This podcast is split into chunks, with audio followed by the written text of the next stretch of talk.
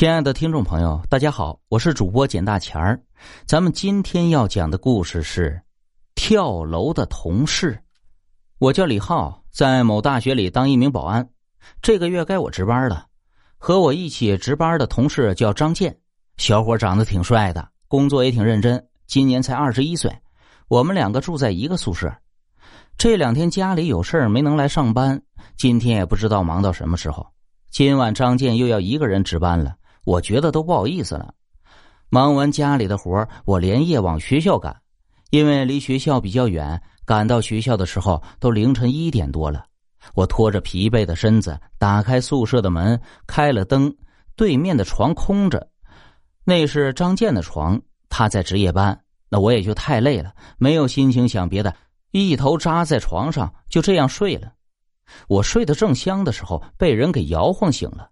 我打开灯一看，是张健站在我床边，他旁边还站着一个女生，长发披肩，穿着一件红色的连衣裙，红鞋红袜子。我偷偷的在想，这个女孩子肯定最喜欢红色。她身材苗条，亭亭玉立，模样长得也很漂亮，就是越看越想看的那种漂亮。大大的眼睛，瓜子脸，脸很白净，就是脸色白的有些渗人。我看着张健，又看了看表，这才三点多呀！你不是在值夜班吗？怎么回来了？张健目光呆滞的说：“这个工作我不干了，我和他一起走，马上就走，去一个很远很远、没有人找到我们的地方。”你们一起走？他是谁啊？我问道。她是我女朋友，今天晚上刚认识的。我看到了张健脸上露出了兴奋的表情。嘿，漂亮吧？我很喜欢她。她叫莹莹，十九岁，是独生女。她爸妈的掌上明珠，也是咱们学校的学生，马上就要考大学了。那你还带她一起走？她父母能同意吗？我打断他的话。他父母会同意的。他父母对他的期望很高，希望他能考入重点大学，给他的压力很大。可是莹莹的成绩不太好，他害怕考不上。她喜欢的男朋友又和她分手了，她很绝望，觉得活着没意思。今天夜里啊，她打算跳楼自杀的。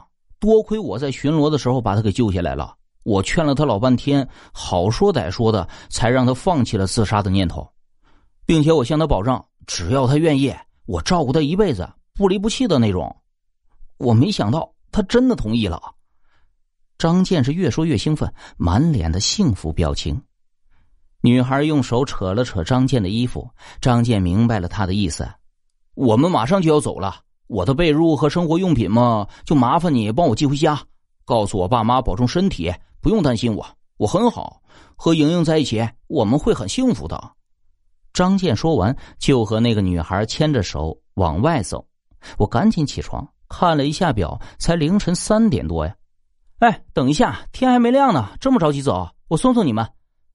我就追出了房门，也就是前后脚的功夫，他俩就不见了。走廊里漆黑一片，空荡荡的，哪里还有他们俩的影子？我心里还抱怨着：走这么快干嘛？赶去投胎呀！真是的，重色轻友的家伙。哎，算了，回屋关门，继续睡觉。沉沉的睡得正香呢，电话铃声把我给吵醒了，显示是队长打来的，李浩。赶快到教学楼前边来！昨天晚上有两个人跳楼了，马上来！